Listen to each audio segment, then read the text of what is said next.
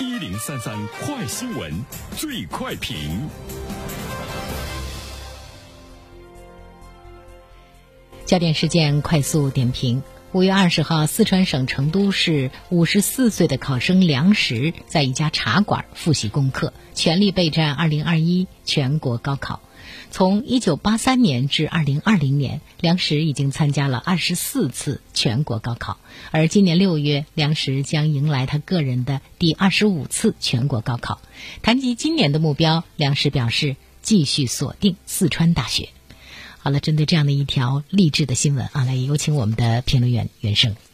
你好，肖萌。嗯，的确是非常励志哈。五十四岁了，经历过五十四岁的人都知道，记忆力也不行了，体力也不行了，基本上看什么都忘。别说参加高考了，我觉得是平时呢看本书可能得看两三遍，才能够把主要的内容能够记得呢比较清楚哈。对于大多数人来说，啊，对于梁实来说呢，他是二零一零年因为媒体报道出名之后呢，他就被冠以“高考钉子户”的称号。一九八三年第一次参加高考，一直呢到今天，最高目标呢是四川大学。他今年说呢，如果没有达到四川大学的分数线的话呢，有一个好点的这个二本呢，他也会去哈。我们祝福梁实吧，今年他可以如愿以偿。但是呢，也想特别真诚的说，四川大学真的是不是特别好考，录取分数线呢也是很高。你没个六百四五的话，好像难度呢也是呢比较大啊。呃，但是我觉得梁实身上呢，他有一种精神，这个精神呢倒是值得我们学习的，那就是呢败屡战的这个精神是值得我们学习的。还有一种精神呢，就是他始终有这个学习的热情，始终呢有呃学习的这个兴趣、学习的毅力哈，这个呢也是值得我们学习的。我一直有一个特别强烈的愿望，我就在想，那你说在他周围有没有哪个好心人去给他辅导辅导，给他点拨点拨，别让他呢每年都那么苦啊，自己呢在那熬。他是否呢了解这个高考的这个趋势啊？现在的这个高考的特点呢？作为他这个年龄的人来说，再继续参加这样的高考，是不是还可以呀？一次次抱着希望，一次次的又失望啊，是周而复始。所以我觉得这个人的内心还是非常坚定和坚毅的哈。呃，如果呢把这种坚定和坚毅不一定放在高考上，放在做别的事情上，呃，或许呢他也成了。呃，为什么呢？因为高考真的，你是在跟年轻人在这儿拼体力、拼你的记忆力。我们不得不承认你是拼不过的哈。因为对于五十四岁的他来说，如果家里有孩子的话，也应该是大学都毕业了，或者是你的孩子正在上高考的话，你跟他拼一拼，能够感觉到我们真的不是他们的这个对手。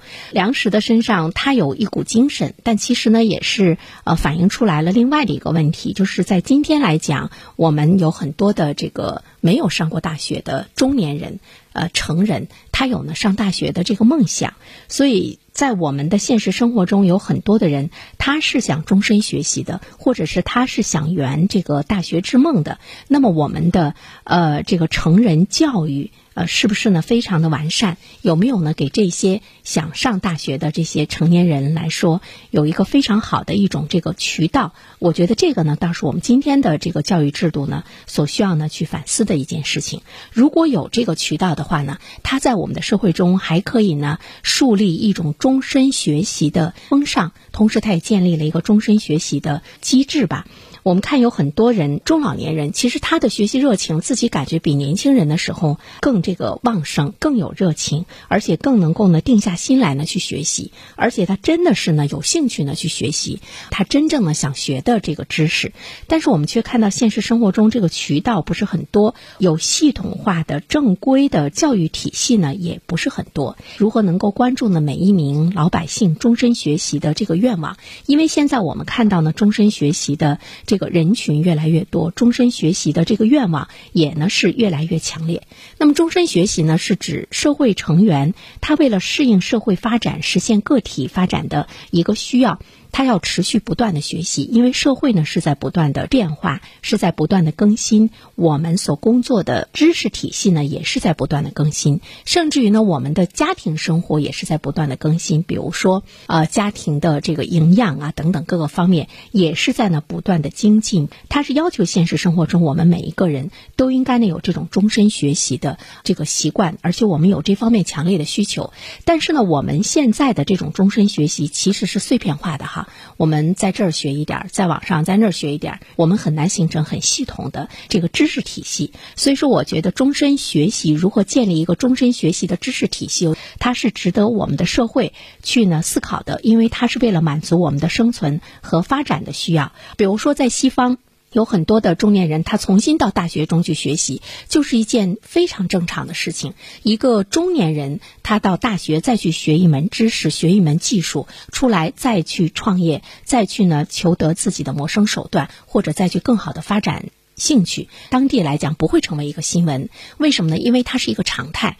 我记得当年我们一个好朋友嫁了一位英国人哈，有一天呢，她跟我们讲，她说她的丈夫有天晚上跟她说，她要上大学，她要去学一门什么什么学科，要成为一个科学家。她听完之后呢，她就乐得都不行了，讲给我们听，我们也乐得不行了。我们那个时候是对这个西方人的一种这个嘲讽哈，或者呢是一种。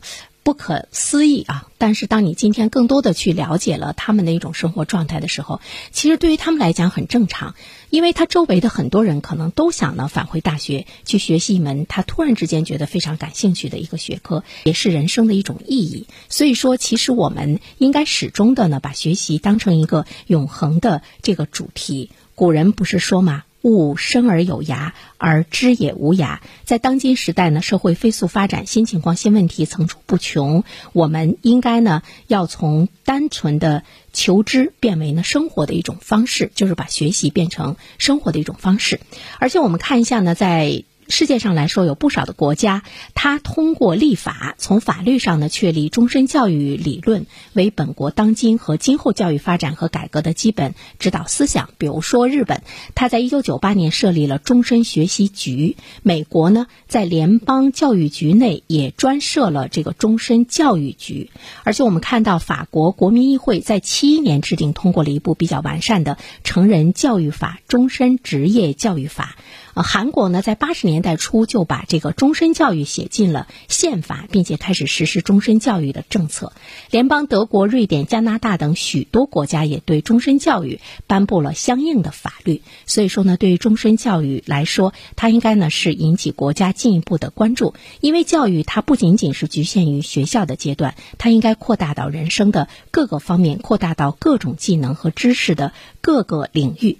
在七六年的时候呢，挪威在世界上。第一个通过了成人教育法，把成人教育视为终身教育体制的基础。许多国家为了保障成人教育的实施，都是采取了很多这个有效的措施。会涉及到呢我们的高校的一种如何向社会开放，也更多的有成人教育，让我们现实生活中没有上过大学的，还有呢现实生活中也期待着可以呢到这个名校去接受教育的，我们在中年时期，我们可不可以再去实现一次，来完成了我们成。人教育的理想，这个梦想，我觉得他也会在每一个人的人生中，呃，会呢树立呢，呃，学习的远程的理想。同时，我觉得在社会中，他也呢是创造了更好的一种学习的一个氛围。好了，小萌，好的，感谢原生。